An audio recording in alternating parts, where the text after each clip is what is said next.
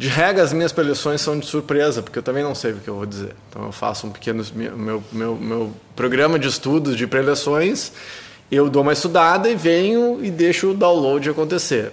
Esses dias o Karma me pediu, sabe, posso fazer um pedido de preleção? Eu disse, pode, não sei se eu vou poder falar, se eu vou conseguir falar. Ah, fala um pouco sobre medo. Bom, medo a gente pode falar, são umas 3 ou 19 horas, mais ou menos, sobre esse tema. Mas é, se em algum momento vocês tiverem assim debate pronto, algum aqui no Insta, seguido, ah, Fabiano, fala sobre tal coisa. Então, se eu tiver alguma condição de falar, falarei. Então, fica já aberto aí para quem está assistindo.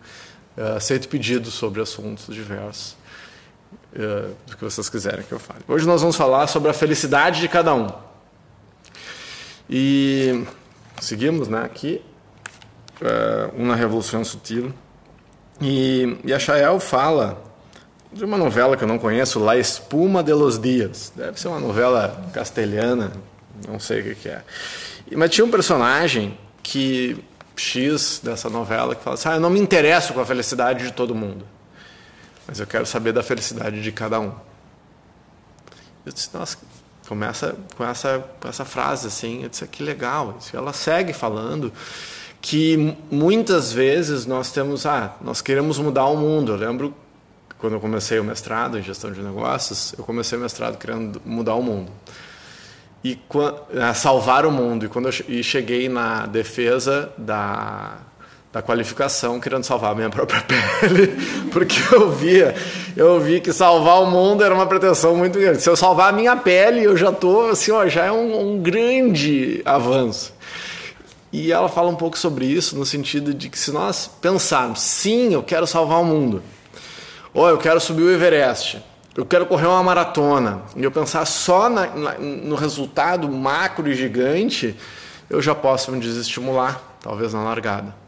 Agora, se eu pensar no impacto sobre a felicidade de cada um de vocês, individualmente, mesmo que o resultado final seja o mesmo, a mudança do mundo, a felicidade de todos, se eu compartimentalizar, vai, vou ter mais chance de realizar.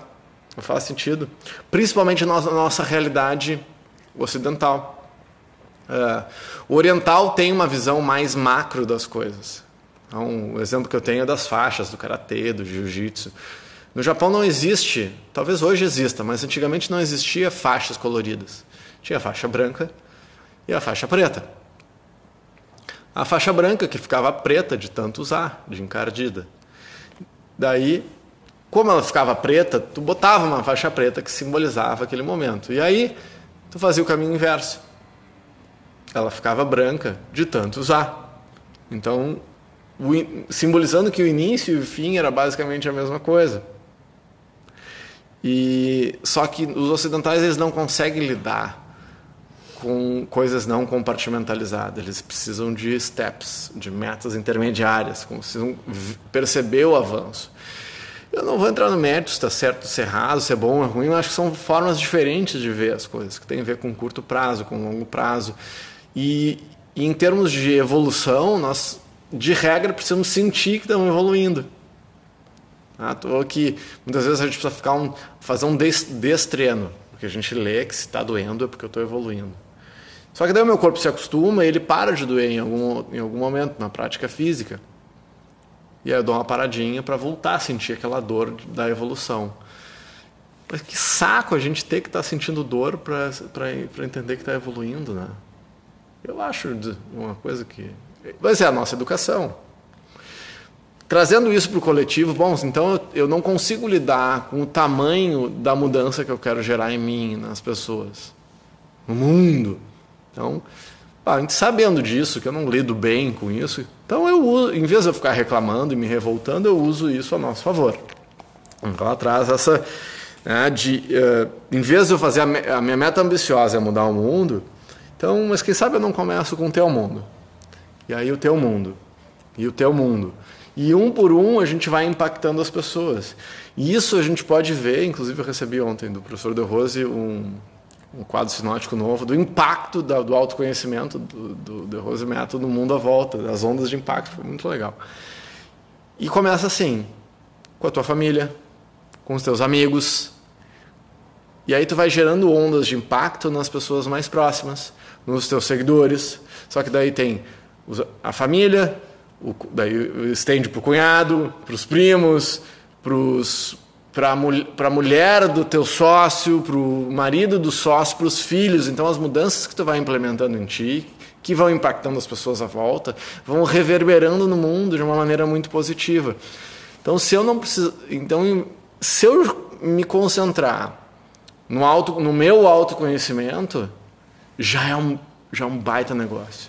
Só que a sexta camada da pirâmide de Maslow está acima do self-dependence, da autorrealização, do autoconhecimento. Ele fala em transcendência. Então, se eu me dou conta que eu melhorar a mim mesmo impacta o mundo à volta, provavelmente eu vou gerar mais impacto só por saber que eu gero. Então, tomada de consciência é uma coisa muito legal, assim. Só que nossos padrões uh, culturais, eles muitas vezes eles não nos permitem isso. Eles não nos permitem enxergar o impacto das coisas. Nosso padrão cultural ele é muito em si mesmado também. Ele é voltado para o próprio umbigo. Ele é circunspecto, ele é fechado. E muitas vezes as pessoas uh, que estão gerando impacto no mundo são inconsequentes ah, de atletas ou artistas que, que aprontam e, dão, e, e aparece dando mau exemplo na mídia. Pô, a pessoa que tem um impacto, imagina um, um, um, atleta de. Isso é a minha opinião, um atleta, um atleta de nível mundial, uma celebridade. Pô, não devia estar fazendo, minha opinião, propaganda de vodka. Porque as pessoas vinculam que o sucesso daquela pessoa está atrelada a tomar vodka. Claro, um exemplo ridículo que eu estou dando. Mas muitas vezes a gente não se dá conta do poder que a gente tem de impacto e acaba fazendo escolhas que são pobres, na minha humilde opinião. Então ela segue aqui na, nessa questão da. Ela fala, isso eu achei muito legal, que nós seres humanos estamos na infância. Na, na, nós estamos ainda na infância da civilização. Então a gente é meio mimado nas relações laborais, nas relações afetivas e na tolerância com a convivência com o meio ambiente. A gente está sempre meio criança. Ah, esse brinquedo é meu, isso é meu. A gente usa um monte de pronome possessivo. Ah, esse trabalho é meu, esse carro é meu, esse, esse espaço é meu, é meu, é meu, é meu, é meu. Eu quero a minha a brincaninha, minha, minha filha assim, eu quero agora, e é agora, isso é meu. E a gente fica numa coisa obsessiva, como se uh, a gente. Uh, como se aquilo que a gente tivesse, aquele carro que eu tenho, aquelas coisas que eu tenho, fiz, representasse aquilo que eu sou. Então, se eu perco um brinquedo, uma criança que perde um brinquedo chora até, até se esvair, porque ela não consegue de, entender que, que o brinquedo não é ela. E a gente compara, diz que a gente está nessa mesma infância da, da civilização, a gente está muito em si mesmado, a gente não entende que o bem do outro é o meu bem e que se a Terra está indo para o buraco abaixo, tá indo, nós estamos na mesma nave, né?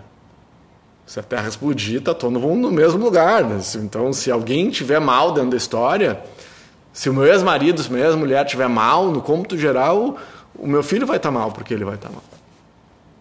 Então, por que eu não posso ser civilizado como meu ex-marido para cuidar dos filhos que a gente tem juntos, né?